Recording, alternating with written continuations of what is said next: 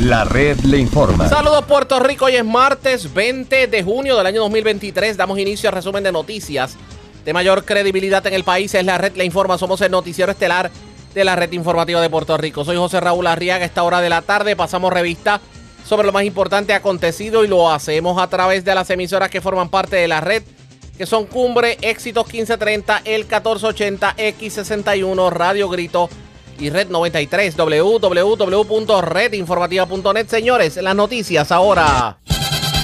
Las noticias. La red le informa. Y estas son las informaciones más importantes en la red le informa para hoy, martes 20 de junio. Se reducen las probabilidades para que la tormenta Brett se convierta en huracán. Y de hecho Puerto Rico queda fuera del cono de incertidumbre. El Centro Nacional de Huracanes informó que los vientos cortantes en la región están afectando el sistema. Tenemos cobertura completa sobre el particular. Comisionado de manejo de emergencias Nino Correa llama a la calma y a dejar de actuar a último minuto.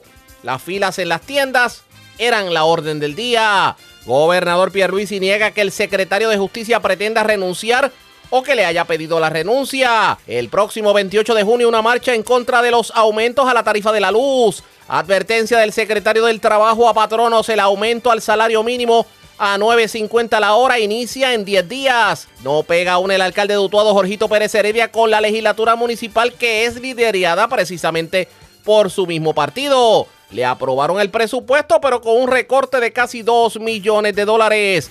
Félix Verdejo llega al Tribunal Federal para el juicio en su contra por el asesinato de Keishla Rodríguez. El juicio inició y tras múltiples atrasos e intentos de la defensa de ver el caso fuera de la jurisdicción de Puerto Rico. Imputan a menor y a joven por kayaking en Luquillo. Terminó con disparos el kayaking contra teniente de la Policía Municipal de Río Grande. Arrollan a peatón frente a panadería de Trujillo Alto. Asesinan hombre ayer en carretera de Yauco. Un yegua jacking, así como lo oye, a machetazo limpio y a puños le quitaron una yegua a un hombre que cabalgaba por carretera 606 de Utuado. Se robaron hasta la perrita Bulldog preñada de residencia en Toalta. Y escuche esto: más de 18 mil intervenciones de la policía en este fin de semana del Día de los Padres. Los boletos de tránsito a montón por chavo. Esta es la red informativa de Puerto Rico. Bueno, señores, damos inicio a la edición de hoy martes del Noticiero Estelar de la red informativa.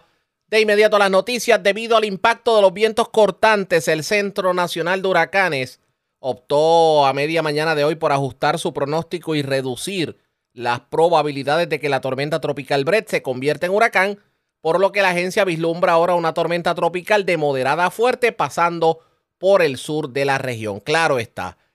El ajuste en trayectoria, según las coordenadas de las 11 de la mañana, separa mucho más el centro de esta tormenta tropical de Puerto Rico, por lo que pasaría a distancia segura.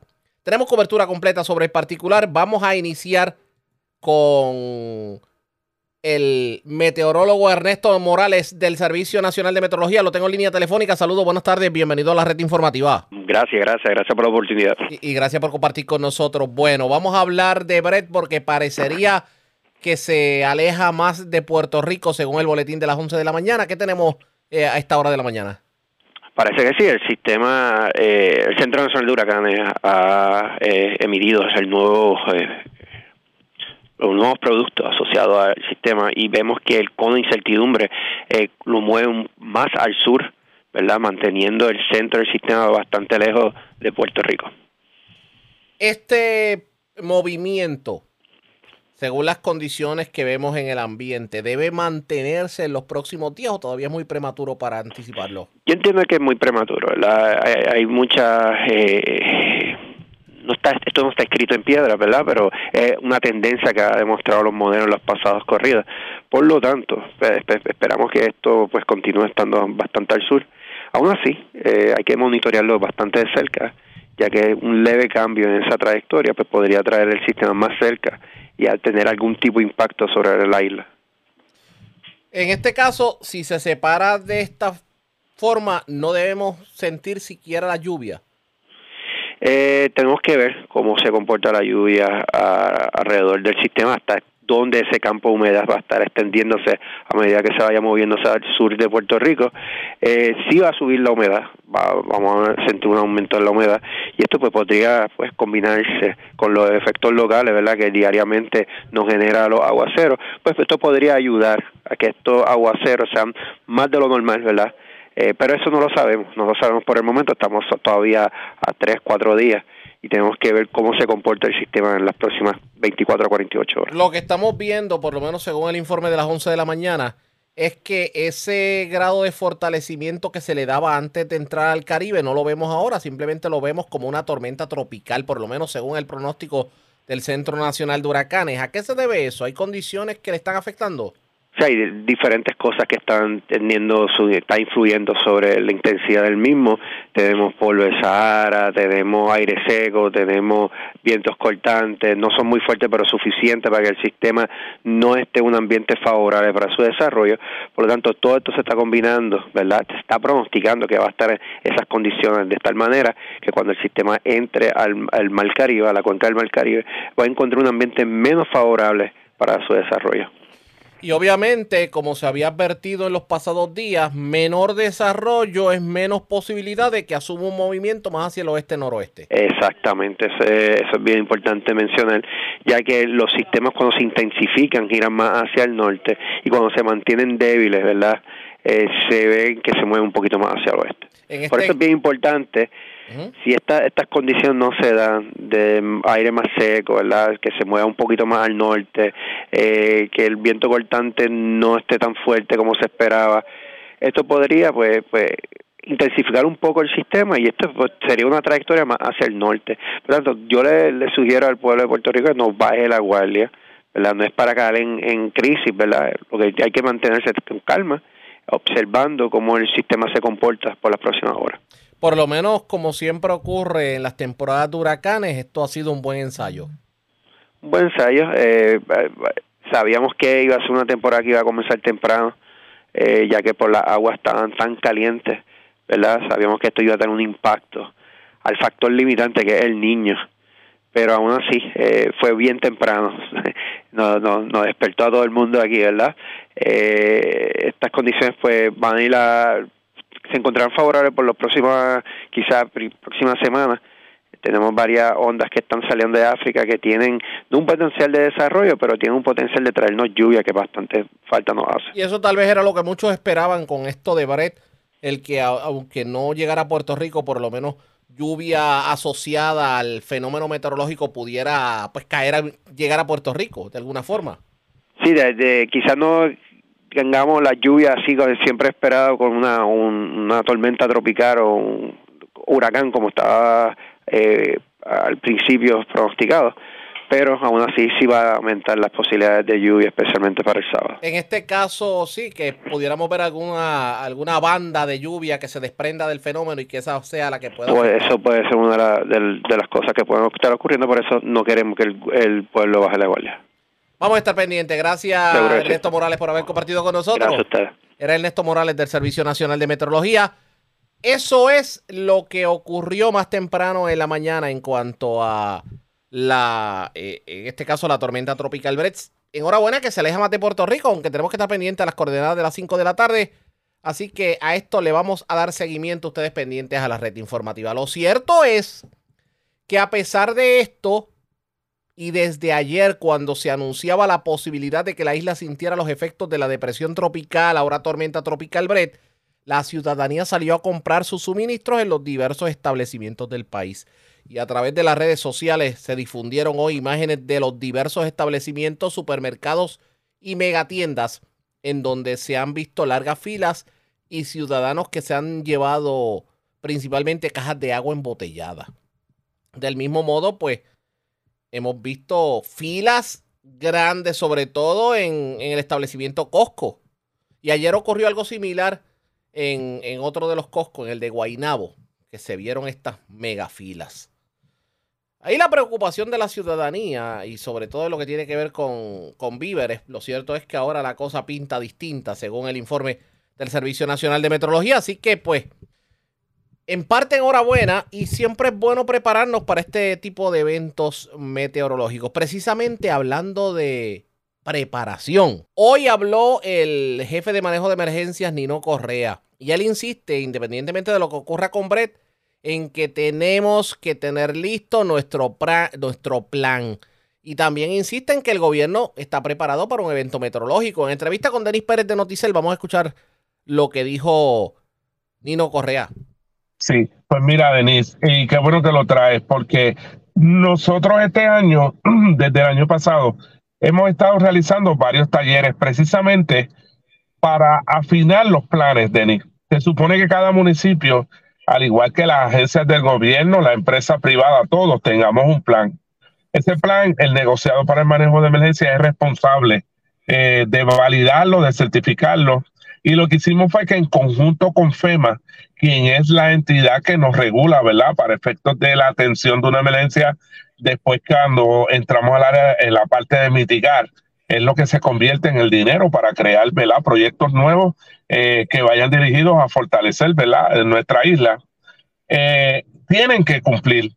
Los municipios, al igual que las agencias del gobierno, todas tienen un reto. Es la realidad. Eh, cada cual nos pasa a todos. Puedes tener unas debilidades, tienes una fortaleza, pero es importante que se plasme en el plan para uno determinar y saber cuánta necesidad pueda eh, tener un municipio y en qué yo le voy a ayudar y qué debe de cumplir dentro de ese plan.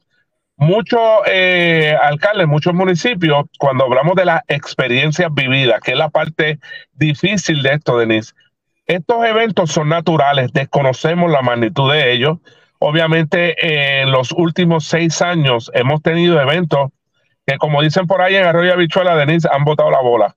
Tenemos un Fiona, que es la primera vez que nuestra isla se pinta en la leyenda que hay en los mapas del Servicio Nacional de Meteorología. Ellos empiezan en un verdecito clarito, que es la cantidad de lluvia por pulgada, y termina en un color rosa viejo, que es el más oscuro. Es la primera vez que nuestra isla se pinta de ese rosa viejo eh, eh, toda la isla, eh, donde caen 30 pulgadas de lluvia, que fueron varios factores que nos afectaron. Esto inundó lo que son lugares que ya están identificados como inundables, son inundables, y lo que no se inunda también. Entonces, si vamos a la realidad, la naturaleza nos está dando varios aspectos importantes. Una, tener un plan de cómo tú vas a reaccionar basado en la experiencia que ya tenemos. La segunda, hay que seguir buscando y ocultando en cuáles son los proyectos que se han comenzado y no se han podido terminar. Los proyectos que son al exterior. Y cuando hablo de este tipo de proyectos, vamos a comenzar con el mismo sistema eléctrico. La realidad del caso es que nuestro sistema, tras de que lleva muchos años con muchas situaciones eh, donde estuvo un tiempo hasta desatendido, ha provocado unas dificultades. ¿Cuál es el plan de Luma a seguir? A diferencia del paso al huracán María, que teníamos un almacén que estaba totalmente vacío, vacío, hoy tenemos un, almacén que está totalmente lleno e, y ubicado en unos sectores que ellos dentro de su plan han sometido. Y con un plan de distribución, con un plan de distribución, porque el almacén puede estar hasta las teretas ahí es que vamos. Exacto, ahí es que vamos. Ellos tienen varios sectores que ellos dentro de su plan han ubicado para en términos de tú responder a la emergencia. Esto es fuera de lo que es el reto que sabemos que tiene Luma, que tiene la Autoridad de Energía Eléctrica, que tenemos cada una de las dependencias del gobierno, inclusive los municipios también.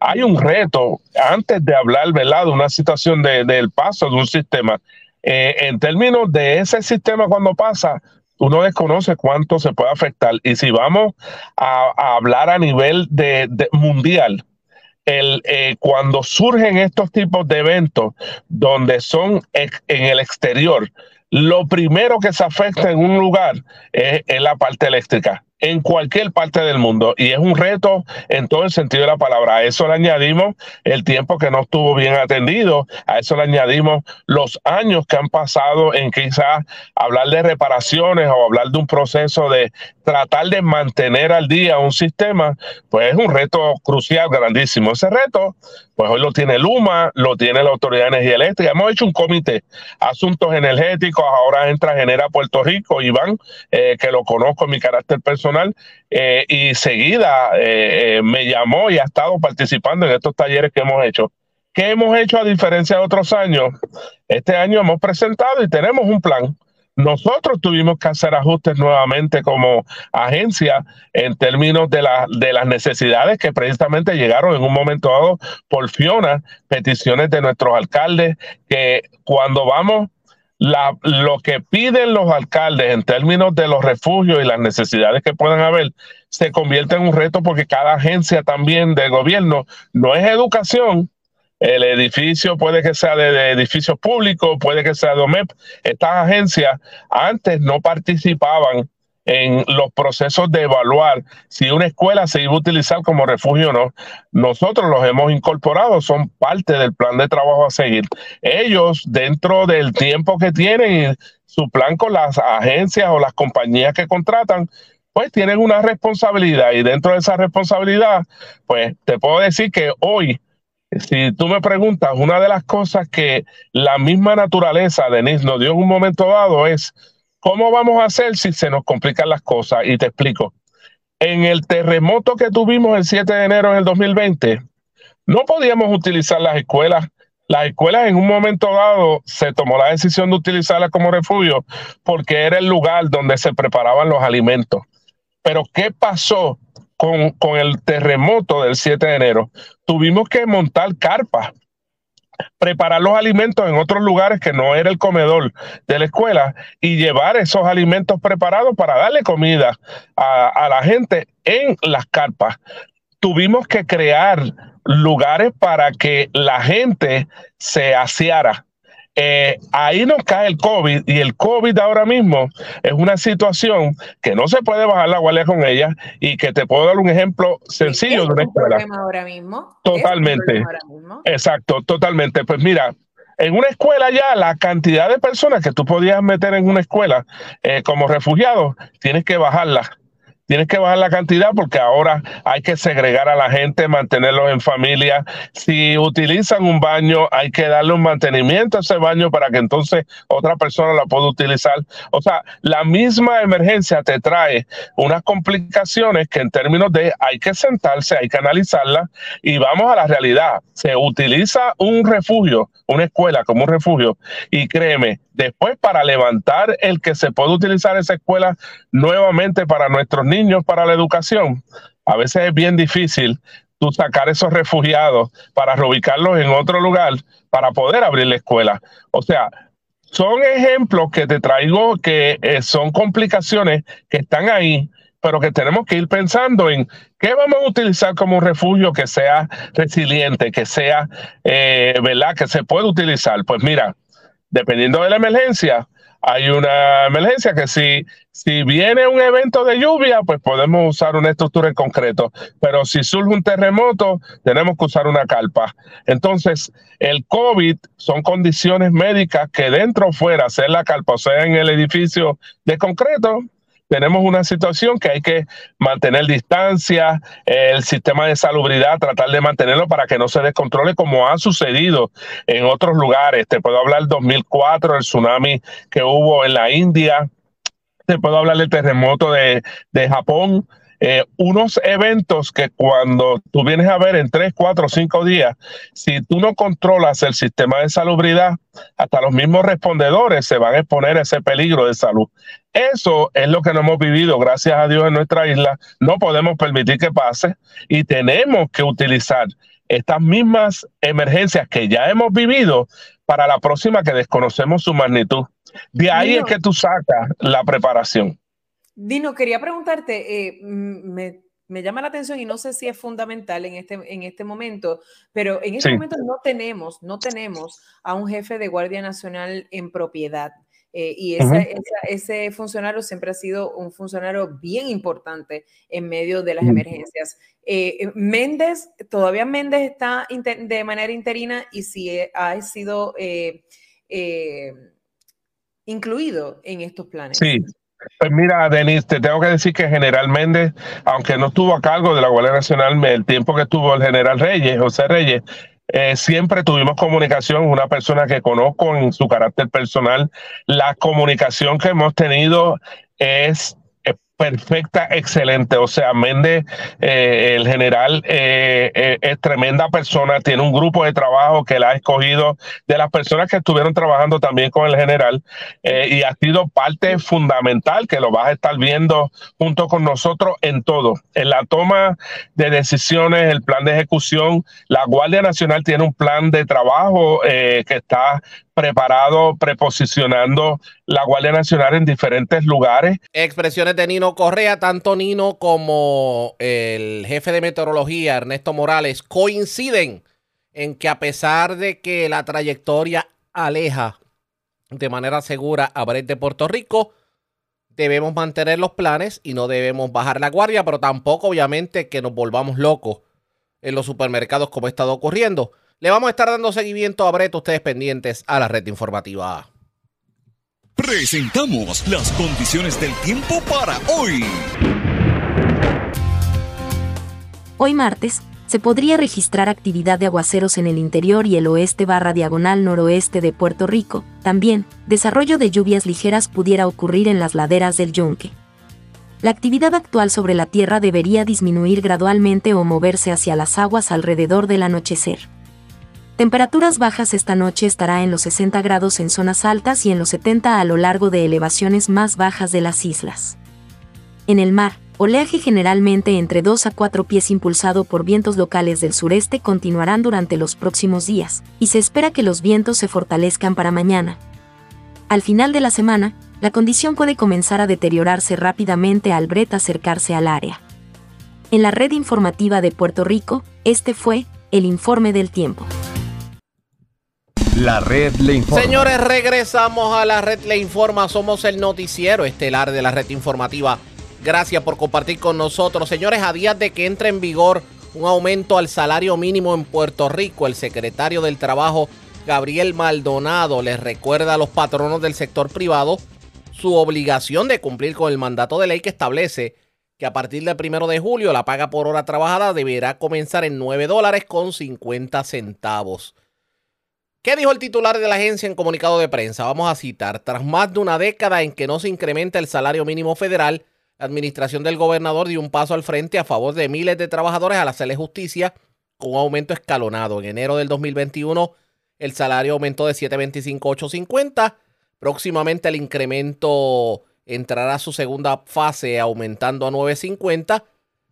Y ante ese escenario, los patronos privados deben realizar los ajustes necesarios para que a partir del primero de julio paguen al menos lo establecido por ley. De hecho, indicó el funcionario que el Departamento del Trabajo allí van a estar disponibles para orientar a los trabajadores que entiendan que su patrono esté incumpliendo con el nuevo pago establecido y de igual manera atenderán a patronos que aún tienen dudas sobre el nuevo aumento.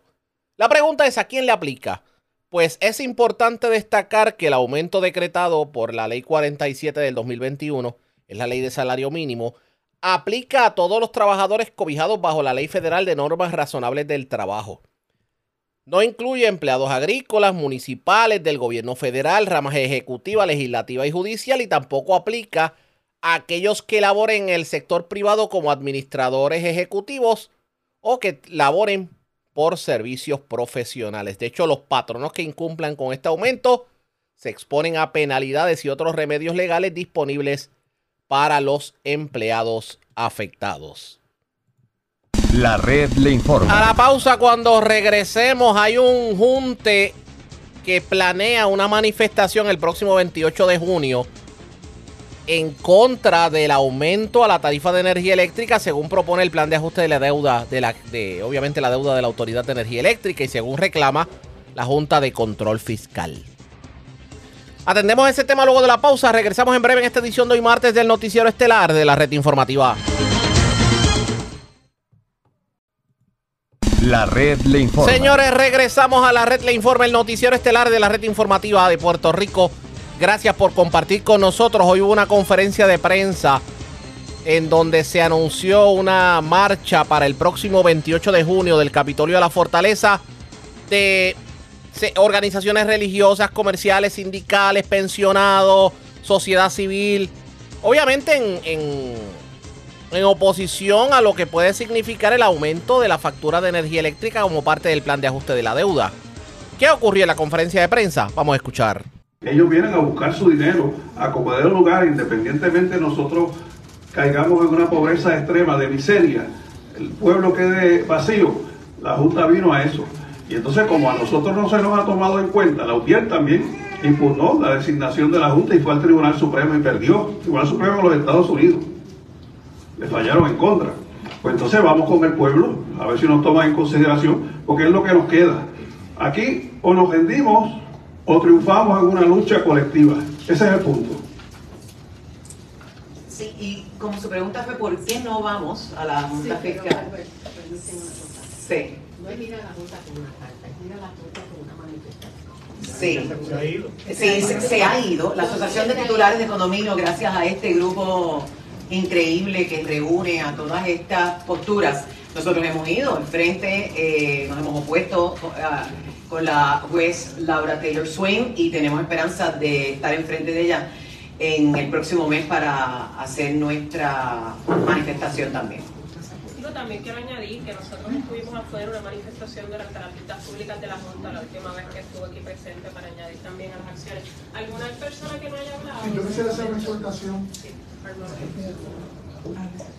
Yo, soy Armando Montero, represento el sector gerencial en mi grupo y también el grupo de los pensionados. Nosotros estamos haciendo una exhortación al sector, a la laboral del gobierno de Puerto Rico. Este, esta gesta es un movimiento histórico. Por lo regular, los trabajadores hemos estado en una dirección y los compañeros de la empresa privada en otra. Tenemos una gran oportunidad de promover esta causa. Y es la causa de todos, como bien explicaron aquí, la juventud y algunos que tenemos cara. Los pensionados estamos en solidaridad con nosotros pensionados, porque después de todo, este grupo de envejecientes es el más que está sufriendo todas estas estos embates que nos están promoviendo. El sector laboral tiene que moverse. Y hay una serie de actividades que van a llevarnos a nosotros hasta el día que inicien las vistas públicas en el tribunal. El horario se escogió precisamente para viabilizar una mayor participación ciudadana. Así que una exhortación a los que tenemos cara y a los que están echando, y a los que están trabajando duro que se unan a este esfuerzo, porque después de todo es el esfuerzo de todos.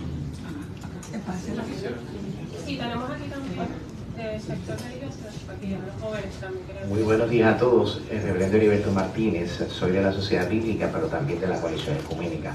Y obviamente desde la Iglesia queremos hacer esa exhortación a que nos unamos a esta marcha importante para hacerle llegar un mensaje claro, sencillo y contundente a los que toman las decisiones con relación al plan de ajuste de la deuda. Obviamente las consecuencias serían nefastas para todo el pueblo. Mira, miremos nada más que nuestros hermanos de la tercera edad han tenido que después de su retiro volver a ir a trabajar simplemente para tener un poquito de dinero para cumplir quizás con algunas deudas o para pagar sus medicamentos. Así que no nos queda otra salida que la iglesia sea lo que tiene que ser, acompañar al pueblo en su sufrimiento en todo momento. Y por eso aquí la iglesia se une a este movimiento multisectorial para ser claro de que el pueblo de Puerto Rico no está de acuerdo con este plan de ajuste y que tienen que buscar la forma de que este problema que tenemos se pueda superar y que la deuda de la Autoridad de Energía Eléctrica realmente se considere como se tiene que considerar, para que todo el mundo pueda tener la capacidad de poder tener el servicio de excelencia y sobre todo que sea una deuda autopagable, que sea sostenible, para que nosotros podamos tener la otra pata de lo que eh, promesa ha hecho, el desarrollo económico para nuestro pueblo. Sin electricidad y con costos realmente competitivos no podemos adelantar un proyecto económico que lo desarrolle, inclusive que generaría los dineros para el repago de la deuda. Así que la iglesia dice presente y vamos a estar caminando con nuestro pueblo este próximo miércoles 28 a partir de las 4 nos vamos a ver allí en el Capitolio. Muchas gracias.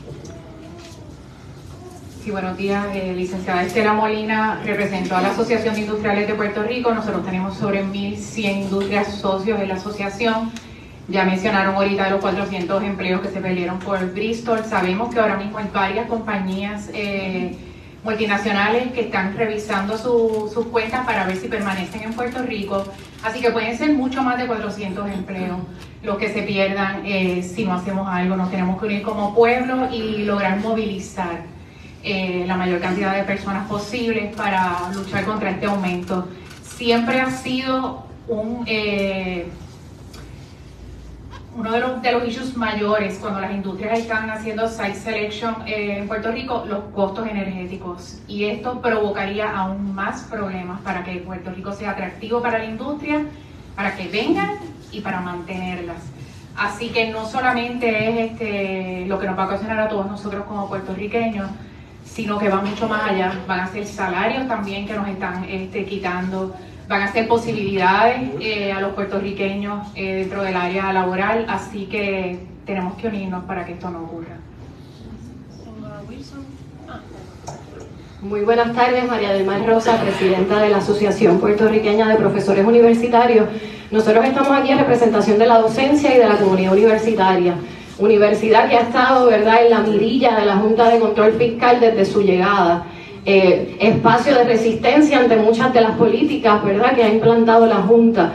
La universidad, sabemos, ahora mismo estamos luchando por un presupuesto mermado, un presupuesto que está a la mitad y ahora estos aumentos en la luz terminarían por acabar con muchos de los recintos. La Universidad de Puerto Rico es mucho más que una universidad, es un proyecto social. Eh, mi nombre es la licenciada Marimar Pérez Riera y estoy aquí en el día de hoy como presidenta de la Asociación de Titulares de Condominios. A todos los titulares de condominios que están escuchando, nosotros nos tenemos que unir a esta manifestación y a esta marcha. Lo hemos hecho anteriormente como pueblo y lo hemos logrado y en esta ocasión lo tenemos que hacer. Los titulares somos muchos. Algunos estiman que somos 500 mil, otros dicen que somos un millón de titulares de condominios en Puerto Rico. Eso significa entre 20 y 30% de la población de Puerto Rico vive en condominios. Para que los titulares entiendan el efecto que este aumento en electricidad puede causar a los titulares de condominios, entiendan que no es solamente lo que todos nosotros vamos a recibir en nuestras propiedades personales o nuestros comercios, eh, cuando alcen la luz. Es que en el caso de un condominio, el titular no tiene control sobre los gastos en las áreas comunales. No solamente no tiene control, sino es que muchos de los equipos de los condominios sencillamente no se pueden apagar. Esto no es cuestión de dormir un poquito caluroso y apagar el aire acondicionado. No, no se pueden, son las bombas de agua, son los portones, son las luces. ¿O cara pretende el gobierno? Que apaguemos las luces y entonces creemos que 5.000 condominios a la oscura y creemos otro problema de seguridad. No solamente eso, los titulares de condominios, eh, en justaposición a, por ejemplo, alguien que vive en una casa terrera, no tiene la opción de poner paneles eléctricos, porque legalmente el condominio se tiene que regir por una escritura matriz que no le permite a la gran mayoría de los titulares hacer una cosa así. Allá para los años 60, 70 y 80, cuando estaban empezando los condominios en Puerto Rico, el gobierno de Puerto Rico nos dijo a todos, múdense a condominios. Claro, porque somos una isla y la única manera de crecer densidad poblacional es hacia arriba. Y, y así nos dijeron y así le creímos y así lo hicimos. Y ahora, nos van a penalizar por haber escuchado al mismo gobierno que nos pidió que nos mudáramos. Nuevamente, hemos luchado juntos y nosotros, la, Asociación de Titulares de Condominios, y espero que los 500 mil, un millón de personas que viven en los condominios salgan a la calle y se unan a este grupo. Los esperamos. Bueno, mi nombre es Alejandro Sáez, yo soy estudiante en la Universidad de Puerto Rico, recinto de Río Piedra. Yo pienso que estos tres aumentos que vienen en los próximos 50 años nos van a afectar hasta los que no han nacido. Esto va a afectar a mis hijos, van a afectar a mis sobrinos y quizás hasta a mis nietos. Estos son aumentos que son nefastos y sin una auditoría clara ¿qué ustedes le deja pensar? Así que yo invito a todos los sectores, desde el sector más conservador al más liberal. Todos los sectores porque este aumento no distingue ideología, no distingue creencias, no distingue nada. Distinguen que todos nos vamos a empobrecer tanto que hemos llegado a un punto donde la salud, la seguridad, la educación y ahora la luz, que es algo básico para todos, puede llegar a ser hasta mortal estos aumentos. Porque las personas que viven con ventiladores, si le cortas la luz, le estás cortando el aire. Así que yo le hago esta exhortación. No pensemos en ideologías que no tengan que ver con estos aumentos de la luz, porque la luz, estos aumentos, va para todo el mundo. Muchas gracias.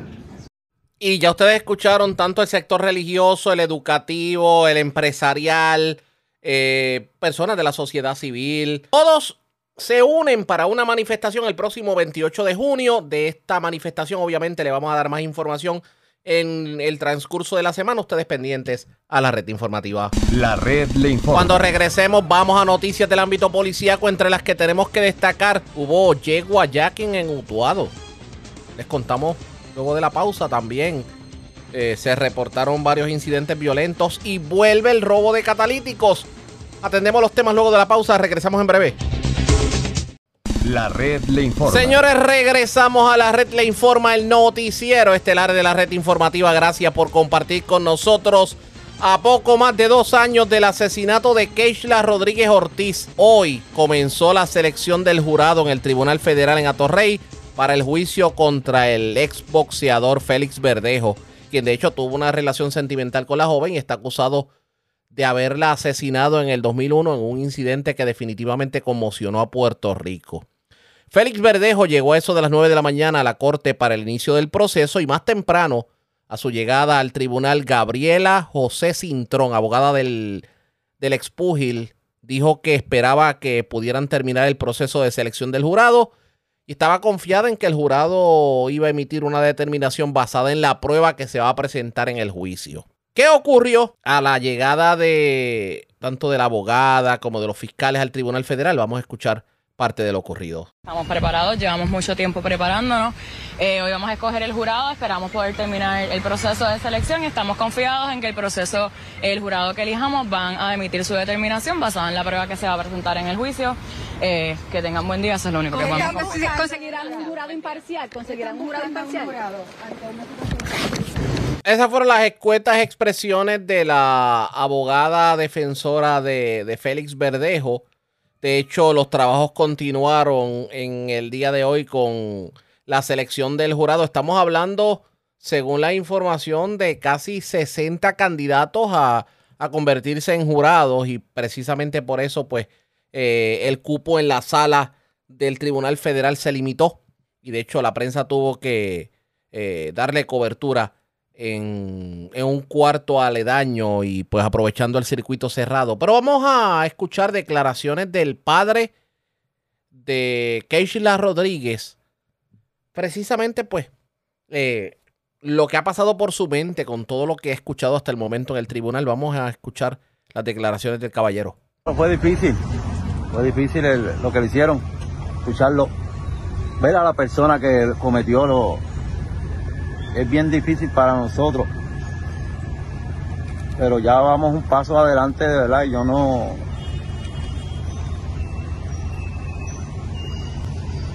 ¿Es la primera vez que lo ves? Sí. La primera vez que Sí, lo veo por primera vez y de verdad me, me con la frialdad que escuché de lo que dijo, o sea, lo que dijo el, el, el fiscal, como los cometieron los, los hechos bien difícil, bien difícil para, para escucharlo. Él no, no, no, no, no, no tienen, no tienen compasión con el ser humano, ¿entiendes? Nada más de hacer negocios con esa gente es algo que nosotros nos daña, porque muchos derechos le tenían y nosotros nos quedamos, mi hija no, no, no pudo hacer nada. Le quitaron el derecho a mi hija de estar viva y entonces hay que darle derechos a él. No me importa si lo quieren soltar, que lo suelten, pero el otro no lo van a soltar. Porque aquel me conocía, nos conocía y lo hizo mal y lo hizo frente a su casa eso no, no, de verdad, no, escucharle eso, todo lo que le hicieron, pero él no, no lo van a volver a ver, no lo van a volver a ver y de verdad yo no, le deseo toda la vida del mundo para que pague lo que le hizo a mi hija, tiene que estar toda la vida para que él pague lo que le hizo a mi hija día a día. Y le deseo lo mejor, de verdad, le deseo lo mejor a él y que pues nos dañó como familia, pero tenemos que defenderla en estos momentos. Tiene otro round más para declararse culpable, sino pues que se enfrente a lo que le toca, que, cumpla, que cumpla vida en la cárcel. En verdad, no, arreglos como le van a hacer a este otro pájaro, pues, pero a él pues que le den vida. Se refería al compinche de Félix Verdejo, quien se declaró culpable, obviamente con un arreglo que hubo con la Fiscalía Federal. Él entiende que en el caso de Félix Verdejo tiene que, que ir a juicio y obviamente eh, debería pagar el, el crimen cometido con cárcel de por vida. Los trabajos continuaron en el día de hoy en el Tribunal Federal. Esto le vamos a dar cobertura. Es un juicio que puede demorar semanas. Ustedes pendientes a la red informativa. Mientras vamos a noticias del ámbito policíaco y comienzo en la zona de la montaña. Escuchen esto. Esto es yegua jacking. Una persona que iba cabalgando con su yegua por una carretera de. De momento se le acercaron varios individuos y utilizando un machete y a puño limpio le quitaron la yegua. Vivian Polanco, oficial de prensa de la policía con detalles. Saludos, buenas tardes. Buenas tardes, saludos. Tenemos que un robo fue reportado a eso de las 10 y 55 de la noche de ayer, hechos ocurridos en el kilómetro 3 de la carretera 606 en el, en el sector Jaucas en Utuado. Según informó el perjudicado, que mientras montaba su, yegua, su yegua, se le acercaron dos individuos, los cuales lo agredieron con un machete en la parte posterior de la cabeza, por lo que cayó al pavimento. Acto seguido, los sujetos lo agredieron con las manos en diferentes partes del cuerpo, apropiándose de la yegua. La víctima fue transportada a un hospital del área en condición estable. El caso fue referido a la División de Robos del 6 Dutuado, quienes continúan con la investigación de la pesquisa. Gracias por la información. Buenas tardes. Buenas tardes. Gracias, era Vivian Polanco, oficial de prensa de la Policía en Utuado, de la zona de la montaña. Vamos a la zona metropolitana, porque dos desconocidos le llevaron una pistola eh, a una persona que se que caminaba por la avenida Américo Miranda en Puerto Nuevo. La información la tiene Kenny Ojeda, oficial de prensa de la policía en el cuartel general. Saludos, buenas tardes. Buenas tardes para todos. Un robo fue reportado a las 3 y 39 de la tarde de ayer en la avenida Américo Miranda en Puerto Nuevo según informó el perjudicado que mientras caminaba por el lugar antes mencionado, cuando se le acercaron dos sujetos en una motora, los cuales le arrebataron del hombro una cartera de cintura, la cual contenía una pistola, tres cargadores, 57 municiones y su licencia de armas. En el incidente, el perjudicado resultó ileso. Este caso fue referido a la División de Robo del CIC de San Juan para que continúen con la investigación. Gracias por la información. Buenas tardes. Buenas tardes. Gracias, Kenny Ojeda, oficial de prensa de la policía en el cuartel general de la zona metropolitana. Vamos al sur de Puerto Rico porque las autoridades investigan una muerte violenta ocurrida en el, bueno, eso del mediodía de ayer en el barrio Naranjo, en el desvío del barrio Naranjo. Esto es las 373 de Yauco. Ramón González, oficial de prensa de la policía en Ponce, nos tiene detalles en vivo. Saludos, buenas tardes. Sí, muy buenas tardes. Agentes del negociado de la policía adscritos al distrito de Yauco informan que a eso de las 2 y 13 del mediodía de hoy, del día lunes, sobre el hallazgo del cuerpo de un hombre en el área de la quebrada ubicada en el desvío del barrio Naranjo hacia el sector Carrizales, en la carretera 373 de Yauco. Según información preliminar, fue recibida una llamada a la Policía Municipal de Yauco, a Centro de Mando Ponce donde informaron a eso de las 11 y 21 de la mañana, recibieron una llamada anónima al cuartel informándose sobre el cuerpo del mencionado lugar. Efectivos de la Policía Municipal llegaron al lugar mencionado, confirmando la ubicación y que además el cuerpo presentaba signos de violencia. El hombre no ha sido identificado por la policía. También se informó que el occiso al momento vestía mahón corto, camisa t-shirt y calzado deportivo color negro. Se le dio conocimiento al personal de la División de Homicidios, donde el agente Wilhelm Estrada Batista, en unión a la fiscal María del Carmen Tripari, se dirigen al lugar, se dirigieron al lugar por investigación correspondiente. Gracias por la información, buenas tardes. Buenas tardes. Gracias, era Ramón González, oficial de prensa de la policía en Ponce del Sur. Vamos a la zona noreste de Puerto Rico porque tuvo que ser trasladado a una institución hospitalaria un hombre que fue arrollado por una motora Esto ocurrió frente a la panadería Barcelona en Trujillo Alto. Información preliminar con Yaira Rivera, oficial de prensa de la policía. Saludos, buenas tardes.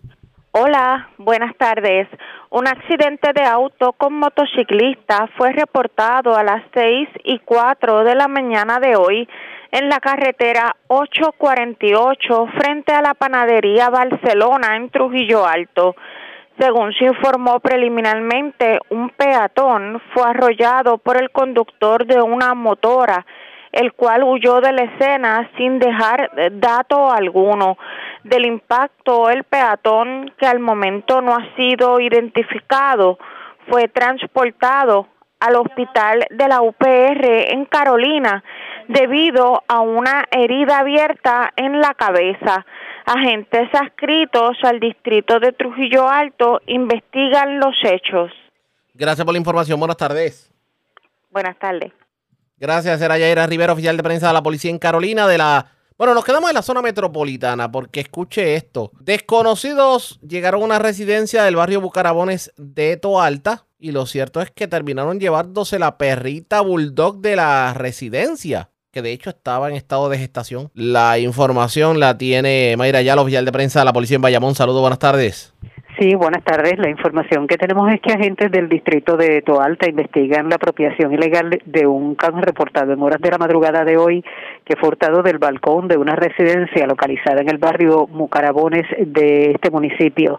De acuerdo a la información preliminar, indica la querellante que escuchó un ruido en la parte frontal de su residencia y al verificar se percató que se habían llevado a su perra de raza French Bulldog color Blue Fawn eh, con nariz gris oscuro.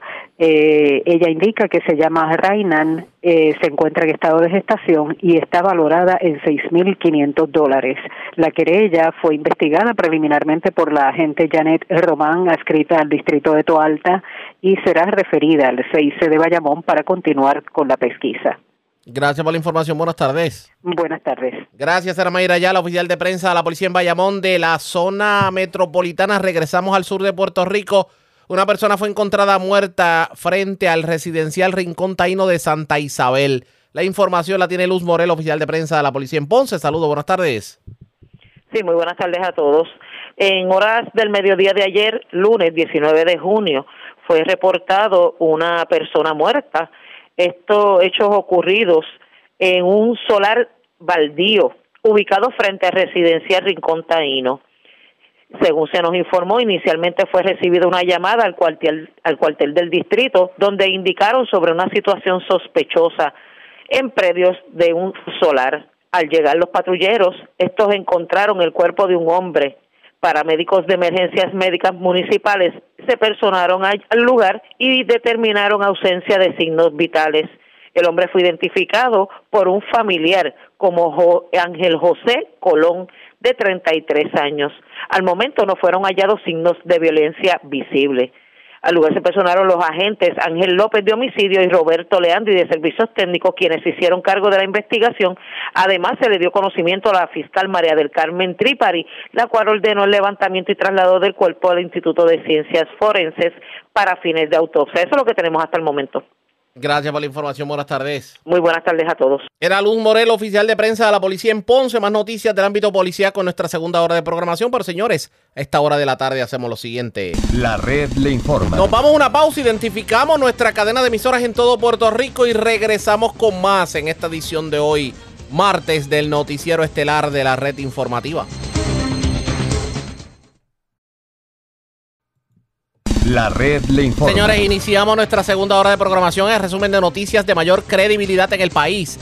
Es la red le informa. Somos el noticiero estelar de la red informativa de Puerto Rico. Edición de hoy, martes 20 de junio. Vamos a continuar pasando revista sobre lo más importante acontecido y como siempre a través de las emisoras que forman parte de la red que son Cumbre, Éxitos 1530, El 1480, X61, Radio Grito y Red 93, www.redinformativa.net. Señores, las noticias ahora. Las noticias. La red le informa. Y estas son las informaciones más importantes en la red le informa para hoy, martes 20 de junio. Se reducen las probabilidades para que la tormenta Brett se convierta en huracán. y de hecho Puerto Rico queda fuera del cono de incertidumbre. El Centro Nacional de Huracanes informó que los vientos cortantes en la región están afectando el sistema. Tenemos cobertura completa sobre el particular. Comisionado de Manejo de Emergencias Nino Correa llama a la calma y a dejar de actuar a último minuto. Las filas en las tiendas eran la orden del día. Gobernador Pierluisi niega que el secretario de Justicia pretenda renunciar o que le haya pedido la renuncia. El próximo 28 de junio una marcha en contra de los aumentos a la tarifa de la luz. Advertencia del secretario del Trabajo a patronos, el aumento al salario mínimo a 9.50 la hora inicia en 10 días. No pega aún el alcalde de Utuado, Jorgito Pérez Heredia, con la legislatura municipal que es liderada precisamente por su mismo partido. Le aprobaron el presupuesto, pero con un recorte de casi 2 millones de dólares. Félix Verdejo llega al Tribunal Federal para el juicio en su contra por el asesinato de Keishla Rodríguez. El juicio inició hoy tras múltiples atrasos e intentos de la defensa de ver el caso fuera de la jurisdicción de Puerto Rico. Imputan a menor y a joven por kayaking en Luquillo. Terminó con disparos el kayaking contra teniente de la Policía Municipal de Río Grande. Arrollan a peatón frente a panadería de Trujillo Alto. Asesinan hombre ayer en carretera de Yauco. Un yegua jacking, así como lo oye, a machetazo limpio y a puños le quitaron una yegua a un hombre que cabalgaba por carretera 606 de Utuado. Se robaron hasta la perrita Bulldog preñada de residencia en Toalta. Y escuche esto: más de 18 mil intervenciones de la policía en este fin de semana del Día de los Padres. Los boletos de tránsito a montón por chavo. Esta es la red informativa de Puerto Rico. Bueno, señores, iniciamos nuestra segunda hora de programación en el noticiero estelar de la red informativa de inmediato las noticias, aunque, bueno, muchos lo han calificado como un excelente ensayo para lo que puede ser esta temporada de huracanes. Aún así, el gobierno dice que estaría preparado ocurra o no ocurra una emergencia, llegue o no llegue Brett, cambie de trayectoria o no cambie de trayectoria. Eso lo dijo el gobernador Pedro Pierluisi en una parte con la prensa luego de participar de graduación, de una graduación de oficiales de custodia para obviamente, eh, pues, digamos, ayudar a lo que puede ser eh, la vigilancia de reos en el Departamento de Corrección, ya que había escasez de personal. Escuchemos las declaraciones del gobernador en una parte con la prensa. Bueno, sí, estamos observando porque hay veces que hay cambios en, en la trayectoria de estos eventos, de estos sistemas, eh, aunque sí eh, aparenta ser de que el, el riesgo no es tan eh, significativo, no podemos bajar la guardia, eh, estamos pendientes y por eso se da esa reunión esta tarde y, ya veremos en los próximos días qué ocurre. ¿Qué es la reunión? Es en el Departamento de Seguridad Pública, es una reunión de, de coordinación preventiva en caso de que el, el- el sistema nos impacte. Pero todo lo demás estaría preparado en caso. Porque siempre es bueno ¿verdad? repasar. si Bueno, la semana pasada, la semana pasada tuvimos un ejercicio en Vega Alta. Todas las agencias que tienen que ver con manejo de emergencia de una u otra manera estuvieron representadas. Fe- FEMA estuvo allí, eh, entre otras agencias federales, y estamos al día en cuanto a los preparativos. eh, y como digo, pendientes, observando el, el sistema, eh, la, la tormenta, para asegurarnos de que no, no nos impacta. se redujo ya la, la, incertidumbre de, este, de esta tormenta. Sin embargo, le pregunto, ¿piensa que las agencias gubernamentales ya están preparadas para cualquier? Bueno, la semana pasada tuvimos un ejercicio multiagencial eh, en preparación. Estaban todas las agencias del gobierno central representadas y las entidades eh, importantes, incluyendo eh, las que tienen que ver con el sistema eléctrico y de acueducto y alcantarillado, los refugios y demás. O sea que ahora estamos en observación, estamos observando el, el, el- evento, ob- observando la tormenta, su trayectoria. Esta tarde va a haber una reunión en, la, en el Departamento de Seguridad Pública para continuar eh, coordinando eh, los preparativos eh, y veremos, estamos, tam- veremos cuándo es que esto impacta, si es que impacta a Puerto Rico, pero estaremos bien pendientes y a nivel de la, de la población en general, pues que tengan sus planes eh, al día, eh, por si acaso. Gobernador, con relación a los permisos, a- al reglamento, se va a estar usando el del 2015, eh, ahora se hizo uno nuevo, ¿qué es lo que va a hacer el gobierno? Bueno, ahora ¿Cuáles son mismo ya tenemos un reglamento en vigor eh, que se emitió por, como, por vía de emergencia. Eh, es básicamente el mismo reglamento que teníamos porque es el más actualizado. Eh, retrotraernos al 2010 no hacía sentido alguno porque entonces todos los permisos únicos no se pudieran otorgar. El sistema ha cambiado y otras leyes han cambiado desde el 2010 para acá. Así que dejamos eh, en aplicación el que tenemos, pero es solamente tem- es temporeramente porque ya está a nivel de la etapa final la aprobación de un nuevo reglamento conjunto 2023 Anticipamos que eso eh, debe estar todo ese proceso debe culminar como en unos dos meses, a más tardar tres meses. Eh, ya los comentarios se dieron, los comentarios públicos. Fue una cantidad récord de comentarios públicos, una cantidad récord de vistas públicas. Ahora se, está, se le están haciendo modificaciones al plan, al reglamento conjunto propuesto previo a ese proceso de vistas públicas para luego eh, promulgarlo. Así que, pero eh, lo que no queríamos es que hubiera ni un solo segundo en el, en el sistema eh, sin un reglamento aplicando, porque obviamente el desarrollo económico de Puerto Rico no se puede paralizar. Eh, con relación a los planes de emergencia, ¿cuál es el que está vigente al momento? Y también había una preocupación con relación a que la plaza de, de Guardia Nacional, que sabemos que tiene un rol muy importante en este periodo. Bueno, el plan, el plan de emergencia que está en vigor es el último, el más actualizado. Obviamente, sí, sí, o sea, obviamente el secretario del Departamento de Seguridad Pública o Nino Correa pudieran eh, confirmarlo, pero está ya totalmente actualizado y de igual manera eh, los, los planes a nivel municipal se han estado revisando, actualizando, eh, o sea que estamos eh, dentro de las circunstancias listos. ¿Cuál es la segunda parte de la pregunta? La, eh, la- Guardia Nacional está en buenas manos. El proceso para nombrar a un ayudante general en propiedad es un proceso técnico. Eh, obviamente se tiene que coordinar también a nivel federal eh, con el, el negociado de Guardia Nacional a nivel federal. Todo eso se está haciendo y próximamente estaré haciendo ese, ese nombramiento en propiedad. Pero mientras tanto, el, el general Méndez está a cargo, la Guardia Nacional está en buenas manos eh, y van a cumplir su cometido. Así que no se queda desprovisto el país en caso No, en lo más mínimo. Méndez tiene amplia experiencia y ha estado a cargo ya por alrededor de unos dos meses, yo pienso, más o menos. Eh, pero es todo un proceso, tanto a nivel estatal como federal, que se ha estado cumpliendo para eh, tener hacer el nombramiento en propiedad. Gobernador, una pregunta para completar lo que dijo antes y otra después en propiedad.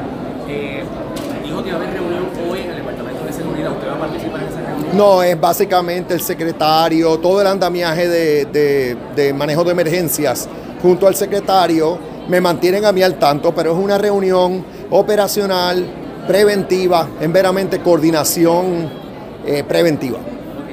El gobernador no solo se limitó a hablar de seguridad, también habló sobre el reclamo que hace la Junta de Control Fiscal sobre lo que tiene que ver con el proyecto que aumenta vacaciones y días por enfermedad. Vamos a escuchar al gobernador.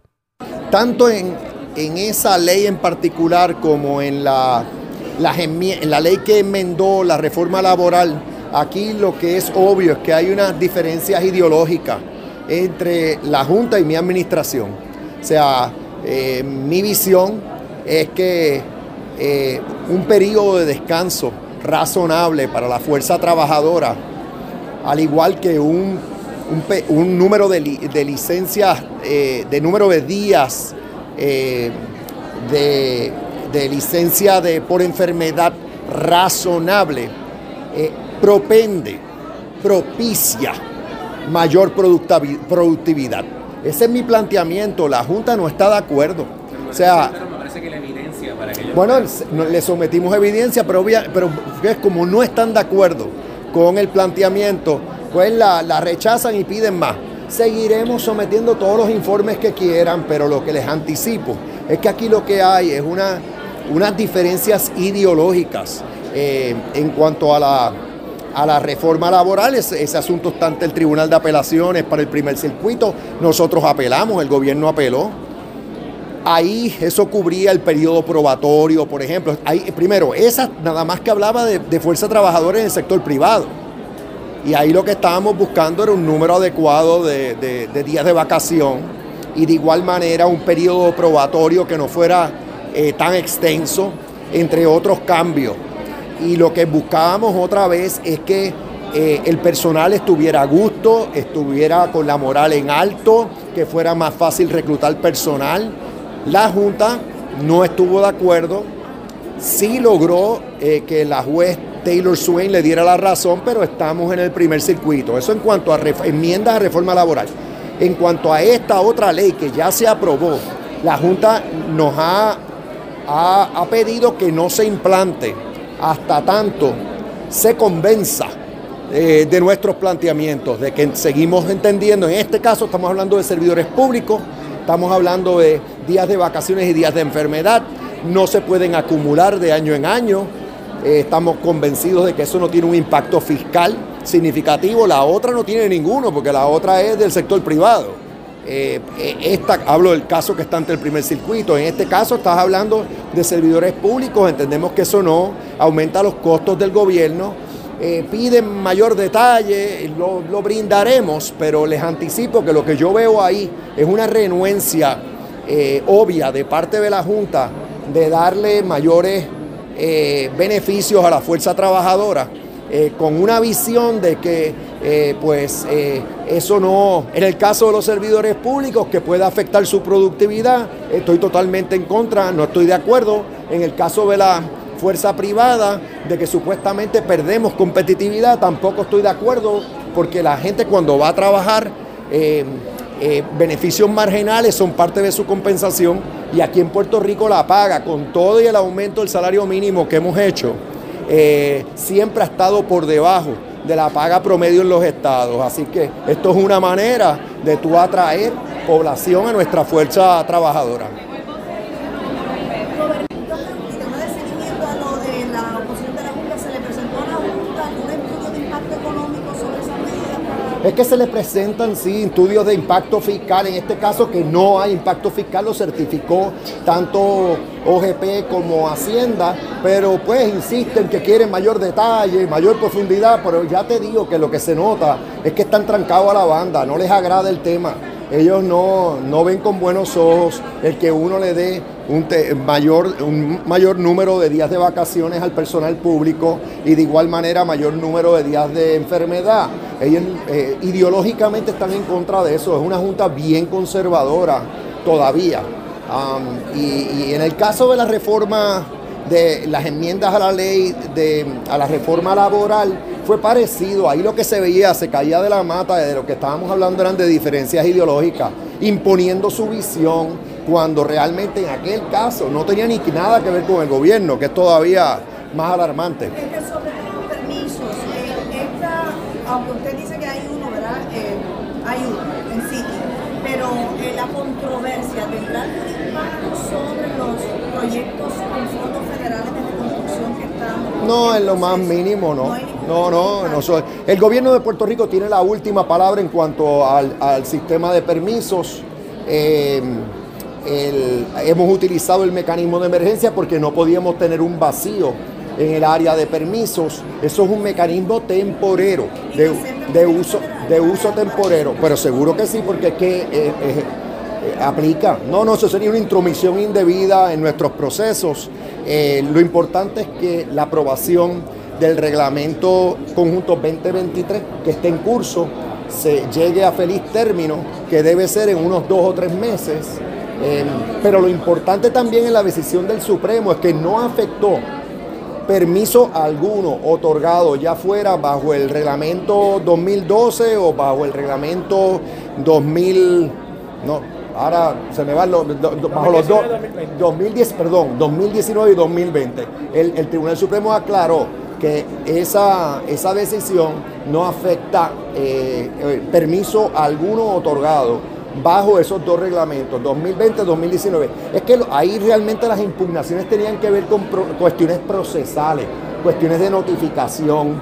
eh, en el, para el reglamento conjunto 2023 hemos ido más allá. Hemos estado bien pendientes de que no se cometa ese tipo de, de, de falla.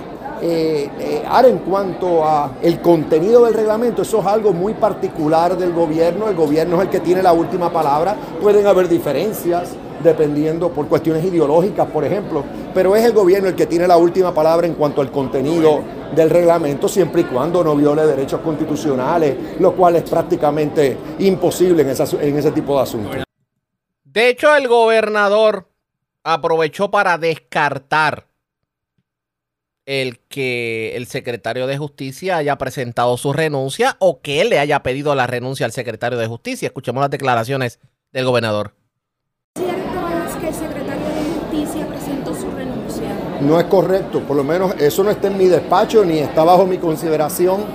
Eh, no, o sea, yo no tengo eso en mi mente eh, y tampoco nadie me ha dicho que él ha presentado su renuncia, así que no sé de dónde sale ese rumor. Al le ha pedido la renuncia al secretario. En lo más mínimo, no, él goza de mi total confianza, plena confianza.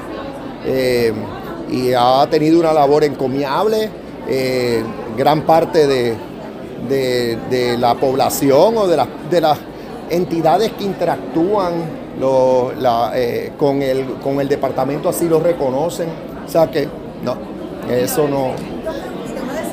Estas últimas declaraciones del gobernador Pedro Pierluisi vienen a raíz de rumores que hubo ayer en, en la televisión de que aparentemente los días del secretario de Justicia estaban contados. Así que él lo niega. Al momento no se ha visto nada que tenga que ver con eso. En cuanto a lo que tiene que ver con Brett, pues él dice que el gobierno siempre estuvo preparado. Independientemente de lo que pase o lo que pueda pasar o los cambios que puedan haber de aquí al próximo sábado, pues él dice que estarían listos para cualquier evento, cualquier Presentamos las condiciones del tiempo para hoy. Hoy martes, se podría registrar actividad de aguaceros en el interior y el oeste barra diagonal noroeste de Puerto Rico. También, desarrollo de lluvias ligeras pudiera ocurrir en las laderas del Yunque. La actividad actual sobre la Tierra debería disminuir gradualmente o moverse hacia las aguas alrededor del anochecer. Temperaturas bajas esta noche estará en los 60 grados en zonas altas y en los 70 a lo largo de elevaciones más bajas de las islas. En el mar, oleaje generalmente entre 2 a 4 pies impulsado por vientos locales del sureste continuarán durante los próximos días, y se espera que los vientos se fortalezcan para mañana. Al final de la semana, la condición puede comenzar a deteriorarse rápidamente al Brett acercarse al área. En la red informativa de Puerto Rico, este fue el informe del tiempo. La red le informa. Señores, regresamos a la red Le Informa. Somos el noticiero estelar de la red informativa de Puerto Rico, edición de hoy martes. Gracias por compartir con nosotros. Tal parece que el alcalde de Utuado, Jorgito Pérez Heredia, no pega una con la legislatura municipal. Y me refiero a que el alcalde había presentado un presupuesto de 11.3 millones de dólares, pero la legislatura municipal, aún siendo controlada por su propio partido político, solamente le aprobó 9.8 millones de dólares. La pregunta es, ¿por qué? Esta mañana Edwin El Canito López de Éxitos 1530, la red informativa en la montaña, entrevistó a la portavoz de la minoría independentista en la legislatura municipal de Utuado, Astrid Raquel Cruz. Y esta fue la explicación que dio sobre el recorte en el presupuesto. Sí, como bien señalas, en el día de ayer primero hubo una comisión total en que sacamos eh, un informe final eh, luego del ejercicio de evaluación del presupuesto, en que debo decir que hay algunos compañeros que, que hicieron una labor encomiable. Eh, se hizo un análisis respondiendo a que una vez el alcalde envía el presupuesto a las oficinas gubernamentales que la ley así dispone como GPE, ellos responden con unos señalamientos, unos señalamientos de partidas presupuestarias que estaban incorrectas según sus estimados. Pues, por ejemplo, que recaudos por arbitrios de construcción estaban inflados. Y así se estimaba un presupuesto mucho más alto, ¿verdad?, del que realmente podría contar el alcalde. Asimismo, partidas que son obligaciones de pago, como por ejemplo el seguro social, por dar un ejemplo, eh, puede que no hayan estado acertadas con la cantidad, el cálculo de que le obliga la ley a pagar. Así que eh, se tomaron todos los señalamientos y se hizo y se hicieron recomendaciones, se recogió el insumo de todos los compañeros, pero algunos compañeros eh, pusieron mucha mayor dedicación en recoger todo ese insumo y montar entonces eh, la tabla que había enviado el alcalde con esos cambios básicamente. Y evidentemente no solo con esos cambios, porque cuando tú cambias la cantidad total, pues tienes que ajustar en otras partidas un poco para que eh, sume, ¿verdad?, al total y bajo el presupuesto a 9 millones con algo.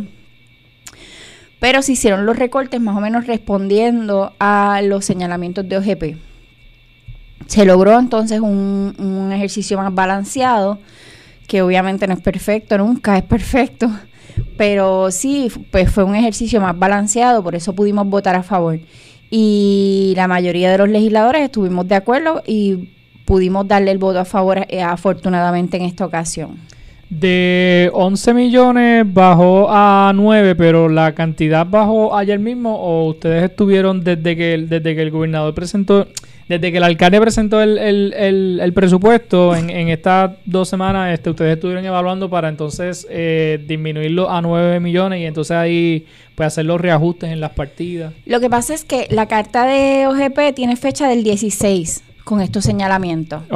Y desde ahí, pues, obviamente se toma la decisión de que hay que ajustarlo a esa cantidad, pero lograr ajustarlo a esa cantidad es ir poco a poco mirando de qué partidas eh, pu- puedes eh, hacer ajustes, las que señala OGP y hay que ajustar otras para que cuadre. Así que es un ejercicio, ¿verdad?, eh, que se hace eh, poco a poco, pero sí se tomó la eh, decisión inmediata al ver el, señalamiento de que había que reducirlo esa cantidad. Y en eso concordamos la mayoría. Este, el presidente básicamente expresó ese, ese deseo, esa intención y dirigió los trabajos y a algunos compañeros que debo decir que fueron los más que, ¿verdad? que se entregaron a la ardua tarea de montar nuevamente una tabla de presupuesto porque el documento que recibimos del municipio es un PDF que no es que podemos editar ahí mismo. Hay que volver a montar, ¿verdad? El documento completo básicamente. Y hubo compañeros que se dedicaron a eso junto con el presidente. Yo en ese proceso no, no fui parte, pero tengo que reconocer, ¿verdad?, mis respetos y, a ellos por ese, esa gran labor. Así que, bueno, se aprobó un presupuesto, pero debemos recalcar que es este con enmiendas significativas, que no es el, el- el presupuesto original que envió el alcalde a la legislatura, porque, por ejemplo, hay algunos aciertos grandes en esta nueva versión. Se le en esta nueva versión que sale de la legislatura, los guardias municipales se le aumenta a 300 dólares por encima de su salario mensual. Pero sin embargo, se recortan eh, un sinnúmero de ayudantes especiales que el alcalde se había ubicado en su oficina eh, nuevos de creación de nuevas plazas de nueva creación como ayudantes especiales para el alcalde para este último año, ¿verdad? O último periodo del cuatrienio. Y eso se le eliminó. Sin embargo, se le otorgó 300 dólares de aumento a, lo- a los policías municipales. Ese tipo de ajustes en que se recortó en un lado y se aumentó en otro, el aumento salarial a los policías no termina siendo tan significativo como algunos otros gastos que sí se pudieron recortar. Bueno, pues eh, ahí está, ¿verdad? Ya de- debidamente aprobado en la legislatura el presupuesto para el próximo año fiscal que comienza el primero de julio. Eh, la cantidad específica que se aprobó fueron 9.857.583 eh, dólares. Este, según aprobado por la legislatura en la sesión que tuvieron ayer. No sé, ¿verdad? En, en, en comparación con el año pasado, si, si esta vez fue eh, como más, más fácil poder llevarlo a votación, porque sé que el año pasado hubo, hubo bastantes complicaciones con el tema del presupuesto. Bueno, la realidad es que el proceso no ha terminado. El, alcalde puede vetar este presupuesto, tiene cinco días para hacerlo y luego la legislatura entonces tiene cinco días para reunirse y volver a ir por encima del veto. O sea que todavía no podemos decir que, que el proceso terminó. Y bueno, no sabemos si el alcalde le va a estampar su firma y, y proseguir a trabajar con ese presupuesto más balanceado o si se va a negar. Eh, pero El año pasado definitivamente fue eh, un proceso distinto. El año pasado yo, yo te puedo decir que todos los miembros de la legislatura estuvimos más inmersos en estar muchos días estudiando los números, eh, incluyéndome. Yo hice un ejercicio bien exhaustivo el año pasado que fue bastante agotador, pero al final de que no se le aprobara un presupuesto, eh, el alcalde se valió de verdad de, de, eh, vamos a decirle tecnicismos legalistas o no sé, para que hacer valer de todas formas ese presupuesto y de todas formas, aun, aún con el presupuesto aprobado o sin aprobar, el alcalde ha gobernado por órdenes eh, administrativas, ejecutivas, que, que transfiere partidas de dinero de un lado a otro indiscriminadamente, ¿verdad? O arbitrariamente. Así que eso deja muchas veces el presupuesto siendo letra muerta en la práctica, eh, lo cual definitivamente es frustrante y es un tema que la legislatura de Puerto Rico tiene que trabajar. Esa, ese, esos espacios que da el Código Municipal para que los alcaldes se sirvan eh, arbitrariamente de los recursos del pueblo, pues nos parece que, son muy peligrosos. Entonces, eh, en el caso mío, individual, puedo hablar por mí, ¿verdad? No por los otros compañeros. El ejercicio del año pasado me pareció drenante para luego ver que de todas formas hay unos subterfugios de los que se valen algunos políticos en, dentro de la ley misma, le, legales, para como quiera hacer lo que les dé la gana, no respetar ¿verdad? los procesos o, o, la voluntad, el espíritu real de la voluntad de, de la otra rama eh, de gobierno. Así que, pues sí, fue un ejercicio tortuoso. Sin embargo, el hecho de que este año haya sido fácil no es algo positivo en el sentido de que debo decir que la mayoría de los jefes de agencia de, del alcalde no fueron a defender el presupuesto de sus oficinas, lo cual es una irresponsabilidad. Ante la legislatura. Ante la legislatura, una irresponsabilidad y una desfachatez. Eh, enorme, ¿verdad? Tenemos oficinas, por ejemplo, el de Arte y Cultura se coge vacaciones siempre que hay ejercicio de presupuesto. Eh, no sé por qué el señor comisionado Arsenio Vélez no asistió eh, asimismo, otros de los, de los jefes de oficina solamente fueron, creo, cinco, la de bases de Felder. Nato creo que hizo un excelente ejercicio que se diferencia de los demás. Este, pero ante la ausencia de ellos era un ejercicio fútil, era un ejercicio fútil y estar allí a veces para para evaluar oficina por oficina con ellos y el ejercicio entonces tuvo que ser internamente entre los legisladores que consensuadamente eh, pues buscamos la forma de, de, que, de llegar a acuerdos, ¿verdad? Aún este, yo hubo veces que me ausenté la semana pasada por razones personales, pero estuve en comunicación con los compañeros. Y se hizo el ejercicio, pues básicamente entre los legisladores, porque la rama ejecutiva no fue a defender y a, y a presentar las evidencias que se le solicitaron, eh, ignorando ¿verdad? La, la facultad legislativa. Sí fueron algunos funcionarios, el secretario municipal y el de director de finanzas, pero con muchos traspiés, debo decir, de parte de ellos. Entonces, por lo que fluyó bien es porque realmente fluyó entre los legisladores, que que básicamente trabajaron esto a solas. Expresiones de Astrid Raquel Cruz. La pregunta es, ¿quién sale ganando y perdiendo con esto que ocurrió? El hecho de que se haya aprobado un presupuesto con un recorte de casi 1.5 millones de dólares. Vamos a darle seguimiento a esto, ustedes pendientes a la red informativa. La red le informa. Cuando regresemos más noticias del ámbito policial con mucho más en esta edición de hoy martes del noticiero estelar de la red informativa. La red le informa. Señores, regresamos a la red le informa. Somos el noticiero estelar de la red informativa. Gracias por compartir con nosotros. ¿Cómo estuvo el fin de semana de padres en cuanto a intervenciones de la policía se refiere? Pues hoy, Charlie Robles del 1480, la red informativa en el noreste, entrevistó al inspector José González Montañez, es jefe de la división de tránsito de la policía. Y escuchen el saldo. Hicieron 18.735 intervenciones para la producción de 194 embriaguetas. ¿Sabes que te dije que iba a estar trabajando por las noches con los muchos para, para tratar de bajar, pero lo más importante no son las 194 embriaguez, es que en toda la semana, por dos semanas consecutivas, mantuvimos trabajando de noche y no, no ha cogido una fatalidad, gracias a Dios. Gracias a Dios. Oiga, entonces con 17 18.735 intervenciones, 194 borrachitos, este, ¿qué más? ¿Incautaron, fo- incautaron Ford Tracks? En Fortran se hicieron tres arrestos por arma, eh, 11 arrestos por, por sustancias contro- controladas, se confiscaron eh, 12 vehículos. Wow. Se, co- se- se- entre esos vehículos son dos por regateo que estaban regateando. Eh, nada, tuvimos una semana perfecta.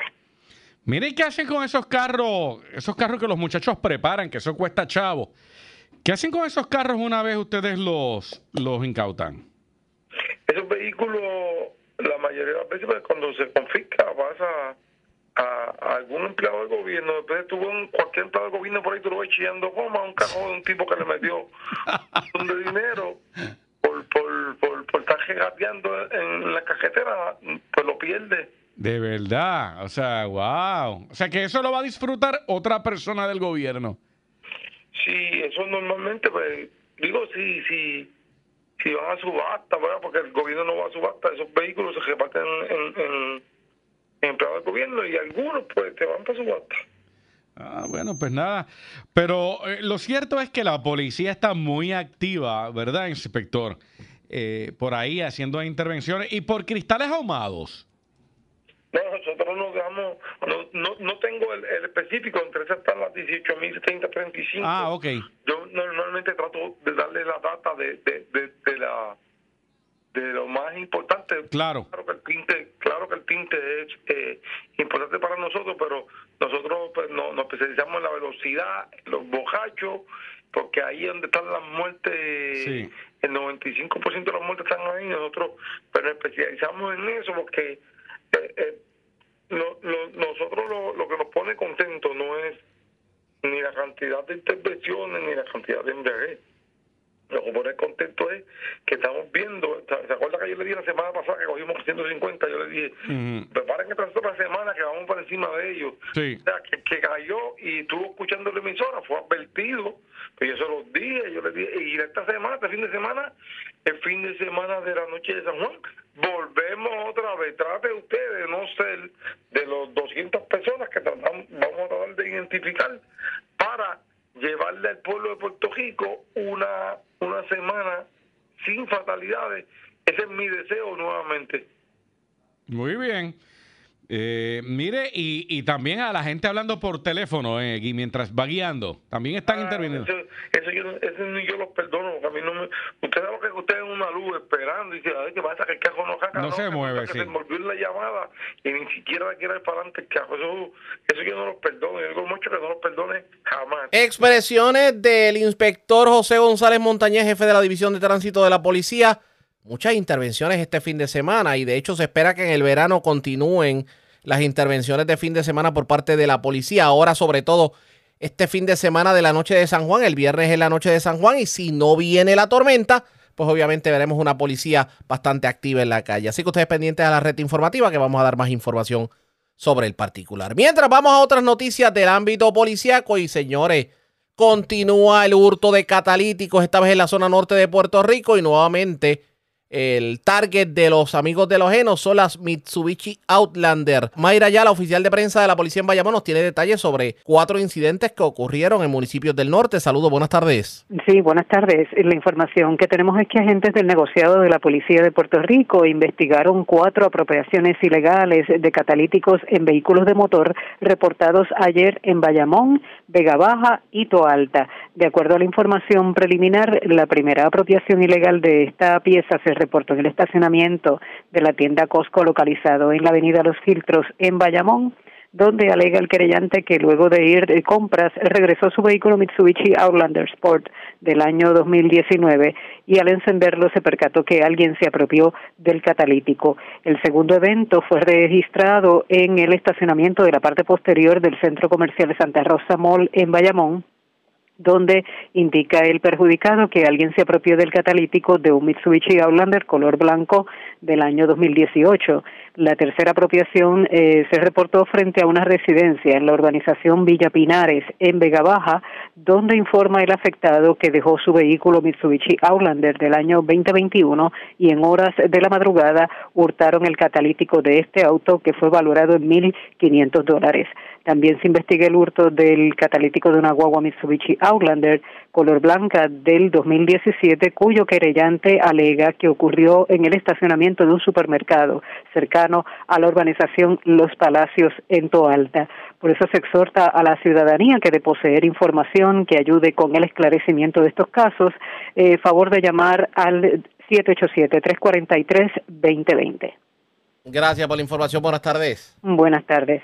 Gracias, era Mayra la oficial de prensa de la policía en Bayamón, de la zona metropolitana. Vamos al noreste de Puerto Rico, porque las autoridades radicaron cargos criminales contra un joven de 21 años y faltas contra un adolescente de 16. A esto se le atribuye el kayaking que ocurrió el domingo en las parcelas Fortuna en Luquillo, que una de las víctimas fue una septuagenaria. Y lo cierto es que en medio de la persecución, estos individuos tirotearon la patrulla que viaja, en la que viajaba un policía municipal de Río Grande. La información la tiene Marcos Rivera, oficial de prensa de la policía de la zona este. Saludos, buenas tardes. Sí, buenas tardes. Tenemos que agentes del Cuerpo de Investigaciones Criminales del área de Fajardo radicaron un cargo contra un joven de 21 años y falta contra un adolescente de 16, imputado eh, anoche por un kayak interpretado el domingo en la parcela Fortuna del barrio Corriendo del pueblo de Luquillo donde una víctima fue una, mujer de 75 años. En la persecución, los asaltantes le dispararon a una patrulla conducida por el teniente Luis E. Acevedo Rosario de la Policía Municipal de Río Grande y la jueza Imari Colón determinó causa para arresto contra Librián Cruz Marrengo, de 21 años, vecino del pueblo de Ceiba, quien tenía expediente criminal por varios casos entre esto por daño agravado, incendio malicioso. Eh, la fiscal Navabet Alvarado y la procuradora Lisa Alberio presentaron los cargos de robo, tentativa de asesinato y múltiples violaciones a la ley de armas. El menor fue sumariado en institución juvenil y el joven adulto este, fue ingresado en la en complejo correccional de Bayamón a no prestar la fianza la fianza global de 675 mil dólares. Este agente, este caso fue erradicado por el agente Jonathan Serrano Martínez y la sargento Glenda Méndez Noa del Cuerpo de Investigación Criminal de Fajardo. Estos estuvieron a cargo de la pesquisa. Gracias por la información. Buenas tardes. Buenas tardes. Era Marcos Rivera, oficial de prensa de la policía en la zona de Humacao. Vamos a otras noticias cambiando de tema porque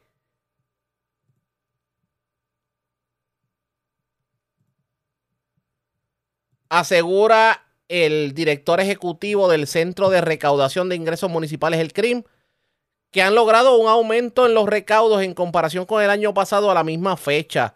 La pregunta es, ¿a qué se debe este aumento en cobros? Vamos a escuchar lo que dijo. En relación a, ya se cierra el año fiscal en junio, ¿cómo es la situación ¿verdad? con, con los, los recaudos?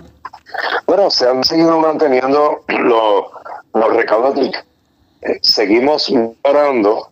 Eh, eh, el mismo mes este año, comparándolo con este mismo mes, el año pasado, continuamos consistentemente eh, recaudando más. nosotros sí hemos visto unos ajustes que ha habido que hacer en términos de nuestras propias proyecciones, pero eso se debe a que precisamente el éxito que tuvimos eh, el cobro de deuda vencida, que aparte de cobrar sobre 216 millones, pues se pudo depurar ¿verdad? del registro de deuda, de Beijing, eh, más de 600 millones de dólares, pues hemos visto que se ha caído un poquito el cobro de, de, años anteriores. ¿Por qué? Porque estas personas que tenían deuda de años anteriores vinieron, se acercaron e hicieron sus pagos en el, en el proyecto este de deuda vencida. Pero aparte de eso, pues ha ido corriendo con normalidad, se terminó el ciclo de pago de la propiedad mueble eh, y ahora nuestros auditores de mueble pues están trabajando para eh, poder sacar ya unos, unos números en final con todas las auditorías este, eh, que están en curso ahora pues terminadas y, y toda la inclusión de la nueva tecnología, todo nuestro sistema ha estado funcionando eh, muy bien, eh, con algunas altas y bajas, como todo lo que es tecnología, pero, pero ha ido asimilando tanto nuestro grupo de trabajo en el centro como los empleados municipales, igual que en la ciudadanía. Hemos eh, mantenido a la gente informada con nuestras campañas de orientación y estamos aprendiendo a utilizar la nueva tecnología, a abrazar esa tecnología y acostumbrarnos a que la vida cambie de aquí en adelante, pues este es el rumbo que hay que seguir, hay que seguir utilizando la tecnología y eso va a ayudar este en todos estos procesos. Eso es lo que dice el director ejecutivo del CRIM. ¿Han cobrado más? Esperemos que eso se traduzca en servicio en los diferentes municipios de Puerto Rico que tanto pues reclaman el que necesitan dinero para pues, los trabajos. Enhorabuena.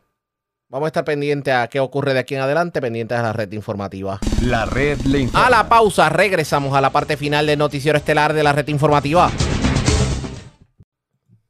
La red le informa. Bueno, señores, regresamos esta vez a la parte final del noticiero estelar de la red informativa de Puerto Rico. ¿Cómo está Estados Unidos? ¿Cómo está el mundo a esta hora de la tarde? Vamos, con DN nos tienen un resumen completo sobre lo más importante acontecido en el ámbito nacional e internacional.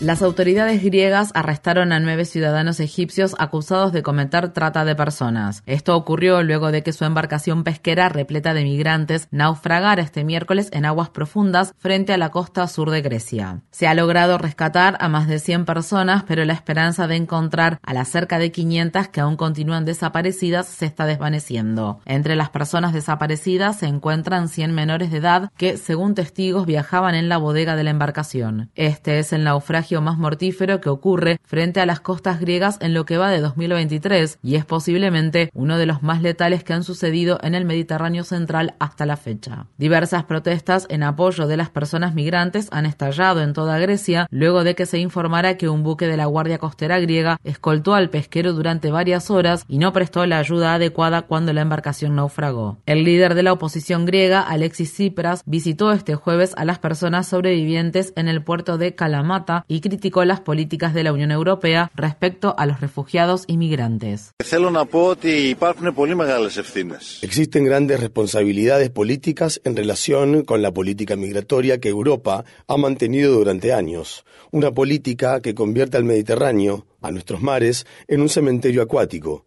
Ya es hora de decir la verdad, porque esta política tiene que cambiar.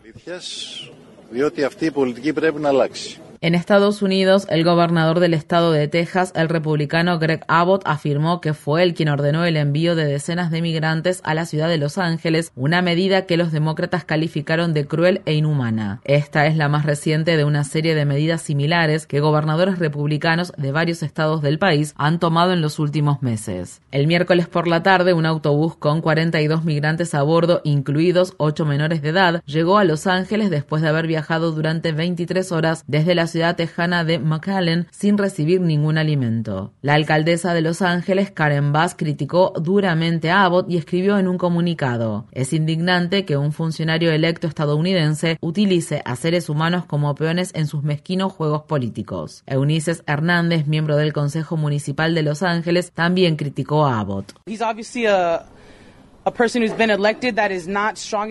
Es obvio que Abbott es un funcionario electo que no está suficientemente capacitado para afrontar el momento que atraviesa su estado, pero no importa, porque la gente de Los Ángeles y de California está más que capacitada para recibir a estas personas migrantes, ya que Los Ángeles es un lugar y una ciudad que acepta a todo el mundo. Seguiremos impulsando nuestras políticas de santuario para asegurarnos de que las personas migrantes sepan que aquí están seguras, que aquí son bienvenidas. La ciudad de Los Ángeles está habitada por 1,3 millones de migrantes. Ellos son el sistema nervioso, el corazón de la ciudad y tienen todo nuestro apoyo. En Estados Unidos, el gobernador de Texas, Greg Abbott, promulgó este jueves un proyecto de ley que prohíbe a atletas universitarios transgénero de ese estado competir en equipos deportivos que coincidan con sus identidades de género. Esto se produce luego de que otras legislaciones contra el colectivo LGBTQ fueran aprobadas recientemente en Texas, incluida una prohibición de la atención médica relacionada con la afirmación de género para personas trans menores de edad. En el estado de Ohio, los legisladores republicanos fusionaron dos proyectos de ley contra la comunidad LGBTQ en una sola ley. La Cámara de Representantes de Ohio votará la próxima semana sobre esa legislación combinada que busca prohibir el uso de inhibidores de la pubertad u hormonas para menores de 18 años, impedir la participación de mujeres y niñas transgénero en equipos deportivos exclusivamente femeninos de las escuelas y universidades de Ohio y prohibir que el programa de salud pública Medicaid cubra la atención médica relacionada con la afirmación de género para personas trans menores de edad. La legislación también impondría restricciones en los debates sobre identidad de género y orientación sexual en las aulas. La Unión Estadounidense para las Libertades Civiles informó que ha registrado 491 proyectos de ley estatales contra la comunidad LGBTQ presentados durante el periodo legislativo de 2023. La Corte Suprema de Estados Unidos ratificó este jueves la Ley de Bienestar Infantil Indígena en un fallo que protege a los menores indígenas de ser apartados de sus comunidades tribales para ser adoptados o acogidos en hogares no indígenas. En un dictamen que contó con siete votos a favor y dos en contra, la jueza Amy Coney Barrett rechazó un argumento presentado por varios estados liderados por republicanos y tres familias blancas que sostenía que el sistema se basa en la raza. Barrett escribió al respecto. En resumen, la potestad del Congreso para aprobar legislaciones relacionadas con los indígenas está bien establecida y es amplia. Los líderes indígenas celebraron el y afirmaron que la Ley de Bienestar Infantil Indígena, promulgada en 1978, ayuda a preservar sus familias, tradiciones y culturas. Visite nuestro sitio web democracynow.org/es para ver la entrevista que mantuvimos con la escritora y galardonada periodista Rebecca Nagel de la Nación Cherokee, quien es también presentadora del podcast This Land. En Estados Unidos, al menos tres personas murieron este jueves luego de que un tornado arrasara un parque de casas rodantes en Perryton, una ciudad situada al noroeste del estado de Texas. Más de 75 personas resultaron heridas y unas 200 viviendas quedaron destruidas. Se prevén temperaturas cercanas a los 40 grados Celsius para la región este fin de semana y récords de temperatura en las ciudades de Houston y Nueva Orleans. Asimismo, unas 10 millones de personas residentes en esa zona del país han recibido avisos de calor excesivo hasta el sábado por la noche. Las autoridades mexicanas afirman que cientos de aves silvestres que aparecieron muertas a lo largo de la costa del Pacífico de México fallecieron como consecuencia de las aguas oceánicas anormalmente cálidas debido a la crisis climática y al fenómeno conocido como el Niño. La Secretaría de Salud de México informa que al menos seis personas han muerto este año en el país por enfermedades relacionadas con el calor. El Servicio Meteorológico Nacional pronostica temperaturas más extremas para este fin de semana. Investigadores de un programa de la Unión Europea encargado de monitorear el medio ambiente afirmaron que la temperatura del aire en la superficie terrestre experimentó por primera vez en la historia un aumento breve de más de 1,5 grados centígrados por encima de los niveles preindustriales a principios de este mes. Ese es el aumento máximo de la temperatura global acordado en el Acuerdo de París sobre el Cambio Climático de 2015. En Nueva York, el secretario general de las Naciones Unidas, Antonio Guterres, dijo el jueves que los países deben tomar medidas inmediatas para eliminar gradualmente la quema de carbón, petróleo y gas y sostuvo que esas prácticas son incompatibles con la supervivencia humana. Guterres también acusó a las compañías de combustibles fósiles de intentar frenar el progreso en las acciones contra la crisis climática. Las políticas actuales están llevando al mundo a un aumento de la temperatura de 2,8 grados para finales de siglo. Eso significa la catástrofe, sin embargo, la respuesta colectiva sigue siendo lamentable. Nos precipitamos hacia la catástrofe con los ojos bien abiertos y demasiadas personas confiando en ilusiones, tecnologías no probadas y soluciones milagrosas. Es hora de despertar y tomar medidas urgentes.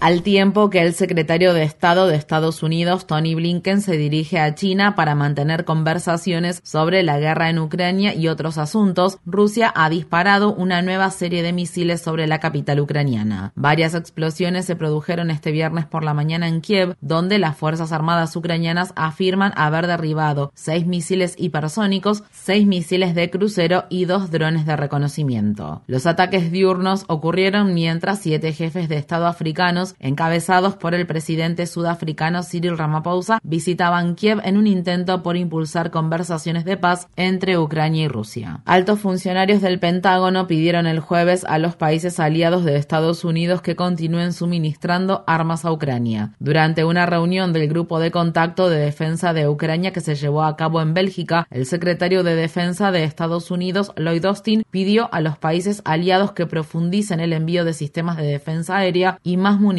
a Ucrania. El general Mark Milley, jefe del Estado Mayor Conjunto de las Fuerzas Armadas de Estados Unidos, reconoció que el ejército de Ucrania está sufriendo grandes pérdidas en su contraofensiva en contra de las fuerzas rusas atrincheradas en el este de Ucrania. Cientos de miles de soldados rusos están atrincherados a lo largo del frente de batalla. Ucrania ha comenzado su ataque y está haciendo progresos constantes. Esta es una lucha muy difícil y muy violenta, y probablemente llevará un tiempo considerable y tendrá un alto costo.